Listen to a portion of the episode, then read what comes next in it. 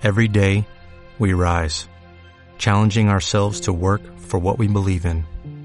At U.S. Border Patrol, protecting our borders is more than a job, it's a calling. Agents answer the call, working together to keep our country and communities safe. If you're ready for a new mission, join U.S. Border Patrol and go beyond. Learn more at cbp.gov/careers. Estás escuchando El viajero accidental con Luz Picos y José Luis Conde del viajeroaccidental.com en radioviajera.com. Hoy vamos a hablar con el comandante del Ejército de Tierra, Francisco González Núñez, nacido en Torrelavega y vecino de Villapresente. Ingresó en la Academia General Militar de Zaragoza el 1 de septiembre de 1995, como, como él dice, pues ayer mismo. Tras cinco años de formación universitaria militar, se gradúa como licenciado y con el empleo de teniente de infantería. Sus primeros destinos fueron en Pamplona y Jaca en las exigentes tropas de montaña. Posteriormente, ejerce de profesor de materias militares en la Academia General Militar durante tres años, para volver a las unidades de infantería todavía como capitán, donde estuvo al mando de una compañía en el regimiento Príncipe 3 en Siero, Asturias. Ascendido a comandante, pasa brevemente por Asturias y Madrid para posteriormente formar parte del Estado Mayor de la Fuerza Logística Operativa en A Coruña, desde la cual vuelve a moverse a Zaragoza como profesor de la Academia General Militar. Todavía de comandante, es destinado a ocupar el puesto que el ejército español tiene en la Academia Militar del Ejército de Estados Unidos, en West Point, donde ejerce como profesor de táctica y oficial de enlace, todavía en estos momentos. Especialista en tropas ligeras y ambientes invernales y de montaña y formado no solo por nuestro ejército, sino también por el ejército noruego, la OTAN y el ejército italiano. Además de ser diplomado de Estado Mayor, el comandante González Núñez tiene en su currículo tres misiones en Afganistán y algún que otro viaje más en su mochila. En el ámbito civil tiene cursados estudios en la Universidad de Zaragoza y Santiago de Compostela, pero además ejerce, de manera intermitente, de profesor visitante en un curso de especialización de la Universidad de Zaragoza. Además de españolas, militares y civiles, ostenta condecoraciones de la OTAN, Estados Unidos y varias felicitaciones personales, entre ellas una de Su Majestad el Rey. Habla inglés e italiano, se defiende con el francés y entiende algo de alemán. Actualmente está ya en sus últimos días de comandante, puesto que en breve será ascendido a teniente coronel.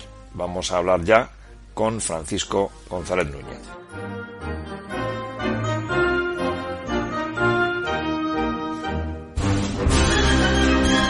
Hola Francisco, ¿qué tal estás? Encantados de tenerte en el Viajero Occidental en Radio Viajera.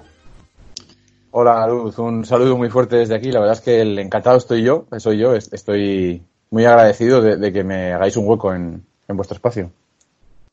Muy bien, sí, sí. Eh, la verdad, Francisco, estamos encantados de que te gustará la idea de nuestros podcasts gracias a la presentación de tu padre, de Francisco González eh, Senior, que, a su vez que a su vez él va a estar dentro de poco en nuestros micrófonos hablando de, de Villapresente, de vuestra eh, de, vuestra tierra natal y de, y de sus cuatro gobernadores, que eso ya lo haremos, ¿no? Eh, nosotros en el viajero accidental no paramos de hablar de Cantabria y, por eso no queríamos dejar pasar la oportunidad de hablar con un, con un cántabro en West Point. Así que cuéntanos un poco sobre ti antes de que pasemos a, hablar de, más cosas. Bueno, pues sobre mí contaros, soy cántabro que acabáis de decir, vecino de Villapresente, nacido en Torrelavega. Si no cito Villapresente, mi cuadrilla mm, deja de dirigirme la palabra, así que eso tiene que estar por delante de todo. Eh, bueno, eh, casado con dos hijos. Eh, ingresé en el ejército en septiembre del 95 y, y desde entonces, pues, eh, sirviendo en él estoy y, y trabajando un poco para el servicio de todos e intentando mejorar este mundo que tenemos como estamos viendo hoy en día, ¿no? Me gradué en el 2000 de la Academia Militar de Zaragoza y a partir de ahí, como oficial de infantería, pues en, en unidades de, de infantería, pues he estado haciendo mi trabajo, viajando mucho, la verdad, viajando mucho porque el ejército es una, una profesión en la que hoy en día se viaja mucho, ya sea por los cambios de destino, por, pues que cada dos, tres años al final uno tiene que cambiar de destino y reiniciar una vida nueva, son viajes a veces no tan agradables y, viajando por cuestiones profesionales también, porque bueno, este, este mundo que tenemos hoy en día es un mundo global, incluso para Fuerzas Armadas, y, y al final pues hay que relacionarse con nuestros aliados, con nuestros compañeros, y eso implica muchos viajes de trabajo. Desde luego, eh, eres, eh, eres un viajero particular, ¿no? Diríamos nosotros, eh, un viajero por profesión, pero también por vocación. Eh, ¿te, ¿te, imaginaste en algún momento que ibas a estar en, en, en, West Point dando clases? Pues no, la verdad. Yo cuando, además es un pensamiento que he tenido muchas veces aquí ya en West Point, el, imaginarme o recordarme cuando era un chaval volviendo ahí había presente con mi bicicleta y haciendo mi, mi juventud normal, eh, cuando ya sí que tenía un interés por ingresar en el ejército, pero, pero para nada me imaginaba yo estar dando clase en una institución como, como West Point. Vamos, es, es una cuestión, es una, una situación nueva y un, un, poco un sueño también, ¿no? Pero una buena experiencia. Para hacernos una idea de la importancia que tiene, ¿nos puedes dar un poco de historia de esta institución académica y militar? Bueno, pues West Point es, dentro, para Estados Unidos es un icono, es, es algo que en, yo creo que en, en, España también es conocido, es un centro de referencia en formación militar, pero en Estados Unidos es algo más. En Estados Unidos es, es el acuartelamiento eh, en activo más antiguo, es una, un icono de su guerra de independencia. Cuando están en plena guerra de independencia, en, este lugar, todavía sin llamarse West Point, empiezan, es donde digamos ganan la primera ventaja estratégica, que eran Fort Clinton, que es como se llamaba anteriormente, donde hacen una serie de obstáculos con una cadena y demás para impedir la movilidad de los ingleses a la hora de, de contrarrestar el, el, poco el territorio que las colonias por aquel entonces controlaban. Cuando acaba la guerra y, y logran su independencia con la ayuda de España, que no está muy reconocido en la historia, ni siquiera en, en España, pues deciden mantener un poco este, este lugar como, como, como un sitio de, como un icono, ¿no? Como decía antes. Y a partir de 1802, pues deciden instalar aquí la, una, la academia militar. Se convierte de un acuartelamiento normal y corriente en una academia militar. Una academia militar con dos cadetes. La primera promoción tiene dos cadetes y el objetivo es formar ingenieros para poder para poder recuperar o, construir realmente la infraestructura de la infraestructura de este país, porque no, no había nada. Desde ahí va evolucionando a lo que tenemos hoy en día, que son desde luego militares que están en las enciclopedias y que han hecho la historia moderna, astronautas, presidentes y, muchísimos, muchísimas figuras en grandes empresas, con mucho poder y mucha influencia en, en Estados Unidos y en el mundo. A nosotros que nos gustan los viajeros y los grandes viajes, este nos parece uno de ellos. ¿Cómo es la vida en West Point realmente?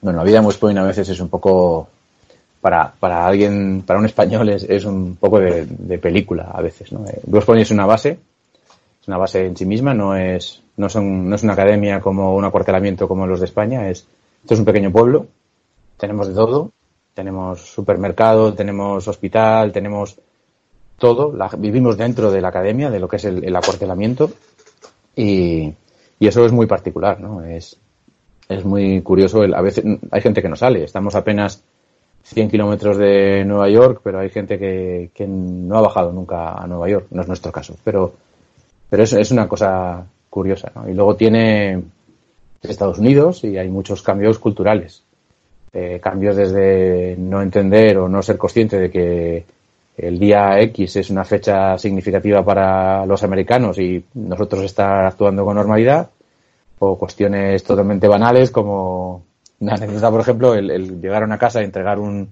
de primeras el, ir a dar los dos besos muy españoles, ¿no? Que, aquí es, es, la distancia personal es una cuestión importante y, y, y ver cómo el, el, anfitrión o la anfitriona se da un paso atrás o el entregar un regalo sí es una cuestión que, que ahora de hecho nos pasa al revés. Cuando hablamos con algún español o cuando tenemos algún invitado español, ya nos hemos acostumbrado a no dar los besos y, y somos nosotros los que, los que nos quedamos así con esa situación.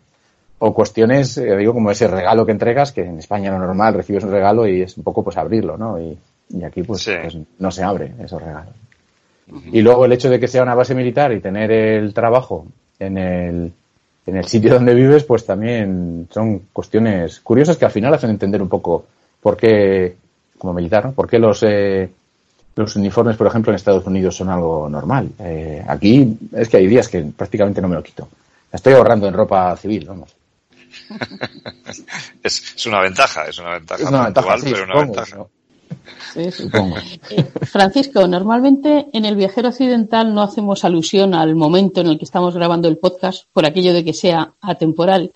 Pero bueno, la situación que estamos viviendo hoy en día con el COVID-19 es totalmente extraordinaria y por ello si queremos hoy que nos cuentes un poco cómo estáis viviendo algo así, tú en la distancia y tus colegas norteamericanos con respecto a su país.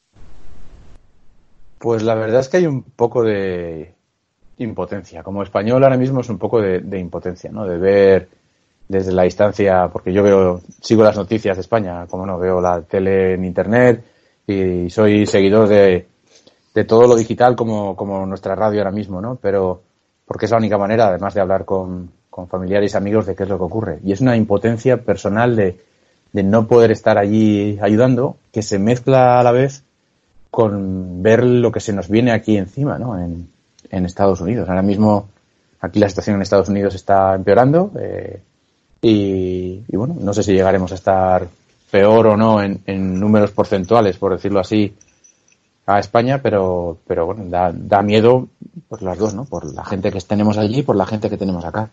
West Point es un caso particular, con esa descripción que hacía antes de la base, en un sitio aislado, con capacidad de sostenernos dentro sin tener que salir, pues la verdad es que la respuesta está siendo bastante, bastante buena, bastante efectiva. Eh, dentro de, lo, de West Point no tenemos muchos casos ahora mismo y, y se vive con relativa tranquilidad, pero pero bueno, fuera de la valla no es lo mismo y, obviamente la, las capacidades que tenemos el ejército americano también les está poniendo también está poniendo a servicio de, las poblaciones de alrededor porque tiene que ser de esa manera. Es decir, hay actividad desde la desde la base eh, de algún tipo de apoyo o de actividad de, eh, de, no sé, de, limpieza o de ayuda en, otras actividades eh, como consecuencia del COVID que salgan de la base? No, pero bueno, ahí hay que entender un poco el tamaño de la academia. La academia es una academia militar, no es una unidad militar en sí misma. Eh, la mayoría del personal y las capacidades que tenemos aquí, que tiene la academia, están centradas en, en la enseñanza a los cadetes. Es, es una universidad. West Point es a efectos de académicos en Estados Unidos, al igual que nuestra Academia General en Zaragoza, es una, es una universidad. Entonces, esas capacidades de, de, fuerza militar, por decirlo de alguna manera, no son pocas. Lo que sí que lo que sí que está preparado, por supuesto, hasta donde yo sé que obviamente no participo en los procesos de decisión, es el, disponer de esas capacidades médicas pues para apoyar en un momento dado. Vale. Eh, Francisco, volviendo a, lo que es el, el papel que, tú juegas allí con estos programas de intercambio, ¿cuál es, cuál es el valor para España y para, sus Fuerzas Armadas de estos programas de intercambio? ¿Cómo, cómo lo ves tú?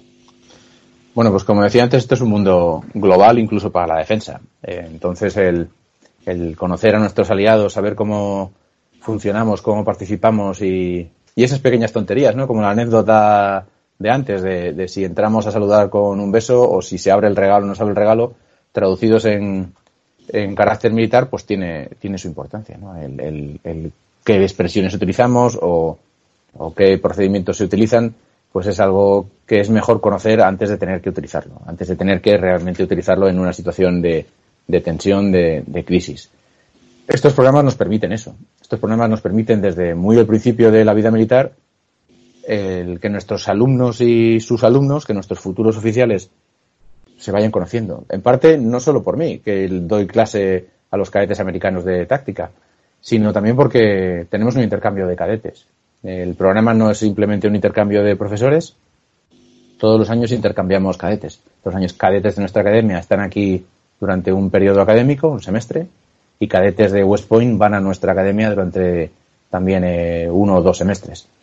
Entonces eso está creando palabras normales, ¿no? Una madre de conocimiento que lleva ya 15 años, que lleva ya al menos 15 años intercambiando oficiales, intercambiando conocimientos. Si además, y esa es una opinión muy particular, si además tenemos en cuenta esa importancia de West Point, como centro de formación de líderes, pero no solo para las Fuerzas Armadas, sino para un país como es Estados Unidos, donde la mayoría de sus alumnos, curiosamente, no sirven más de cinco años en las Fuerzas Armadas. Se piden la baja y, y pasan, que es algo normal en Estados Unidos, piden la baja y pasan a formar parte de empresas civiles, de sector administrativo, del gobierno, eh, pues, pues tener que nuestros, que esos futuros líderes de, de un país o de la empresa de un país tengan un conocimiento real de las capacidades de España, un país que ha evolucionado muy rápido y que el nuestro y que y que muchas veces es la gente o desde fuera se desconoce esa capacidad real que, que tenemos, pues es importante porque nos, nos sitúa en una posición de no de ventaja, pero sí la justa en cuanto a poder en cuanto a poder ofrecer servicios, en cuanto a que se nos tenga en cuenta, en cuanto a nuestra nuestra posición. Yo creo que es es una inversión a largo plazo que quizás no sea muy tangible en el, en el corto, pues porque, para empezar, porque cualquier alumno de aquí o de España va a tardar cuatro o cinco años en salir de la academia y en empezar a servir. Y e, esa percepción que se tiene, que evidentemente vosotros influís, ¿no? En esa percepción que se tiene de, un, de una parte de una dimensión de España allí. Esa percepción vosotros sois conscientes de que haya ido cambiando, es decir, que, que, la percepción que se tiene allí de, no ya de España, porque creo que, que, que eso, pues, evidentemente, eh, esa es más amplia, ¿no? Pero, pero un poco de, España como, como, como país que, que bueno, que, que también tiene, lógicamente, sus, su, eh, sus fuerzas armadas, su formación de las mismas, eso ha ido evolucionando, me imagino, ¿no? Mm. Sí, ha cambiado. Yo, mi perspectiva es, es corta. Eh, este es mi tercer año aquí y, y bueno, eh, de primera persona mi, mi, perspectiva, como digo, no, no, no puede ir muy atrás en el tiempo. Pero en mi experiencia sí que yo tengo la sensación, cuando voy hablando con, con la gente, de que muchos, sobre todo aquellos antiguos y por lo tanto los que, los que al final dan clase, ¿no? Imparten la idea, porque aquí se habla de los países y hablan de los aliados y, y nos describen, como nosotros describimos a, a, nuestros aliados también en, en, nuestros programas formativos, pues, pues no tienen esa idea exacta. Como decía antes, España ha cambiado mucho y muy rápido, y para bien. Y, y a veces, pues, eh, a uno le sorprende ver que un alumno ha hecho una búsqueda de fuentes y en esas fuentes eh, está hablando de que eh, pues el ejército español es todavía un ejército de reemplazo. ¿no? Y, Claro, un ejército de reemplazo hace ya casi, no, casi 20 años, ¿no? Que no tenemos ejército de reemplazo, que tenemos un ejército profesional. O hablan de que España es una economía basada en la agricultura y en el turismo y, y que la relación con Estados Unidos se trata, es principalmente exportamos eh, productos, eh, pues eso, de, de, comida, de economía, de, de agricultura y demás. Cuando hoy en día lo que más exporta España a Estados Unidos es tecnología, algo que ni en España sabemos. Eh, la, las relaciones comerciales con España Estados Unidos, lo, lo, que nosotros vendemos a Estados Unidos son productos tecnológicos y, y maquinaria industrial. O sea, que, que, no es queso y jamón, ni mucho Y eso es algo pues que si ni siquiera en España lo sabemos porque no nos da tiempo a entenderlo, los americanos por supuesto no lo saben. Y en, en mi corto plazo yo sí que creo, sí que creo que, que la gente se va dando cuenta, ¿no? Y, y, y, gracias a una de las ventajas, ¿no? De que esto sea una academia es que todos los años es, es gente nueva, son una nueva promoción que, que ingresa y una nueva que se va y eso permite el mantener un impulso constante en, en, en actualizar esa imagen de España. Bien.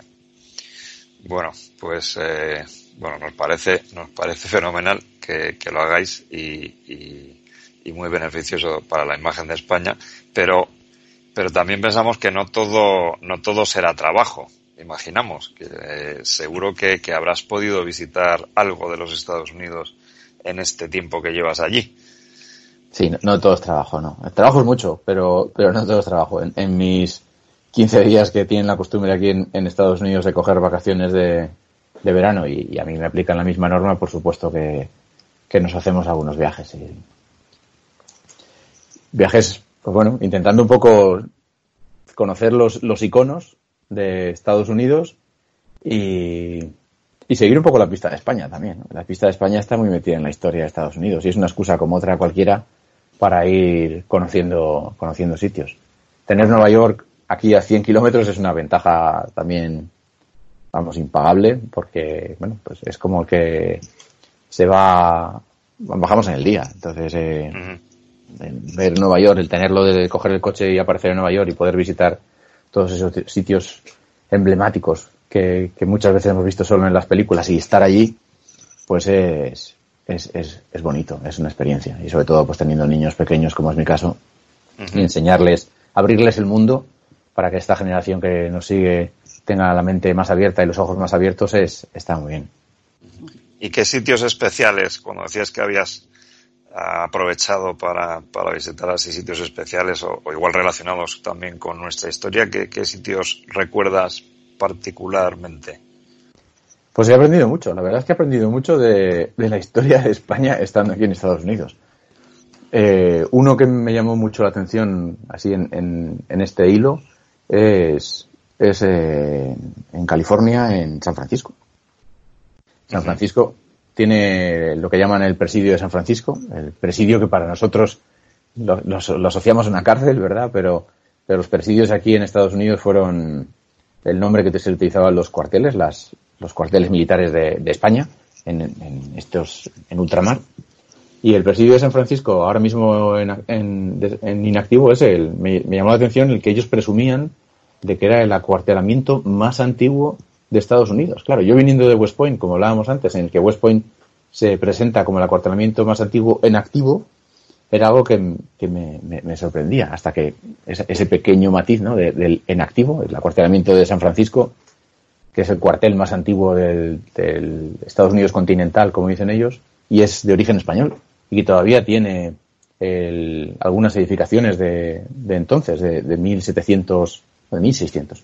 Eh, pues es, es ver, es bonito, ¿no? Ver allí esa, esa, ese escudo de España antiguo y esas imágenes nuestras de esta presencia y ser y darnos cuenta de, que lo pequeños que somos hemos tenido mucho hueco en mucha mm. huella en la historia, ¿no?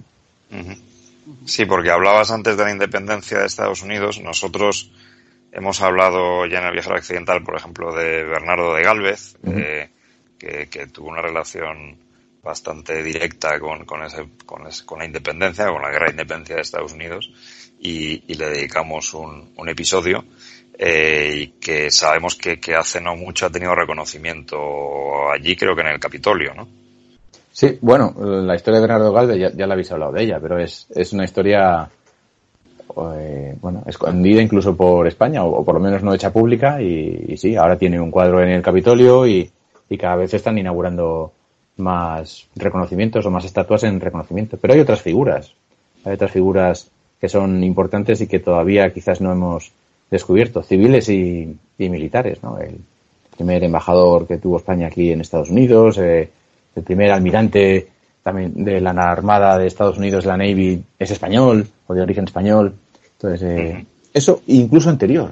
En el momento en el que empieza la independencia, la guerra de independencia de Estados Unidos, dos tercios de la población de, este territorio, de lo que llegaría a ser Estados Unidos, hablaban español. Entonces, hay mucho ahí, ¿no? Y, en esos viajes, pues, pues sé, San Francisco ha sido uno de ellos, en Florida también, o en, Texas también son eh, sitios en los que hay huella, pero bueno, también hemos ido a ver otras cosas que no, que no, no solo están relacionadas con España. Eh, otra cosa que le preguntamos a, a nuestros entrevistados es que cuáles van a ser sus próximos viajes. Eh, y ahora, y, ahora probablemente más que nunca, porque volveremos a viajar. Eh, sin duda volveremos a viajar. Entonces, eh, por, por saber, pues, pues los planes que tienes, los que tenías y, y, y, lo que tenías, digamos, en mente para hacer próximo.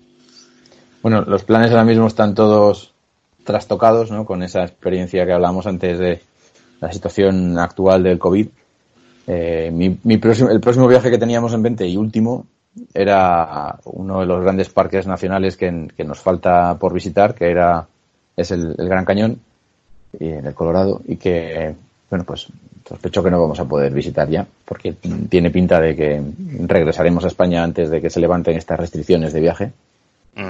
Y el próximo viaje supongo que será de vuelta a casa y a partir de ahí ya veremos pero Bueno, bueno, bueno, pero, pero será momento de, planear cosas, será momento de planear cosas nuevas, eso seguro. Sí, seguro. No, el, viajar es algo que lo llevo desde muy pequeño. Ya a mis padres ya les gustaba viajar y, bueno, dentro de las posibilidades que vayamos teniendo, pues iremos iremos viajando. Yo eh, creo que es importante conocer el entorno y conocer y conocer lo que no conocemos y para eso hay que viajar. Y si uno no viaja, al final no entiende al vecino. Si, si uno no está allí y se involucra en esos problemas y en esas otras sociedades, no, no se entiende el porqué de las respuestas. Y es, y es importante. Más allá de, las fotografías, más allá de tener recuerdos. Es una cuestión de, aprendizaje. Totalmente de acuerdo. Nos da, nos da mucha pena, pero estamos llegando al final de esta charla, de esta entrevista. Queremos darte las gracias, Francisco, por compartir con el viajero accidental y con Radio Viajera tu aventura en Estados Unidos, la aventura de un cántabro en West Point, que sin duda para nosotros tiene mucha amiga y queremos que, mucho tirón. Sí, desde luego, porque nos, nos parece, vamos, desde el principio nos pareció súper interesante y cuando hablamos con, con, tu padre, que como decíamos al principio, va a salir eh, en un próximo episodio, hablando de Villa Presente, tu villa natal, con la que el viajero tiene una relación eh, muy estrecha, porque, pues vamos, eh, concretamente yo pasé allí mucho tiempo y sigo visitándolo siempre que puedo, así que de, ahí viene esa relación tan estrecha de algún miembro del viajero accidental. Eh, o sea que ha sido un placer tenerte con, tenerte con nosotros, Francisco. Ya digo, el placer y el honor es mío, eh, que me hagáis un, hueco en esto, en, vuestra, en nuestra, nuestra, vuestra radio viajera para poder compartir al menos un granito de mis experiencias, un poquito de mis experiencias. El placer es, es mío y, muchísimas gracias. Vale, pues oye, encantados. Eh, un abrazo, que vaya todo muy bien por ahí y, y, ya nos y ya nos veremos muy probablemente de vuelta por aquí, por España. Bueno, mi primera parada será a Villa Presente seguro, con lo cual, y, supuestamente debería volver en, verano, entonces igual esta nos vemos, efectivamente. Muy bien. Bueno, un abrazo, hasta pronto.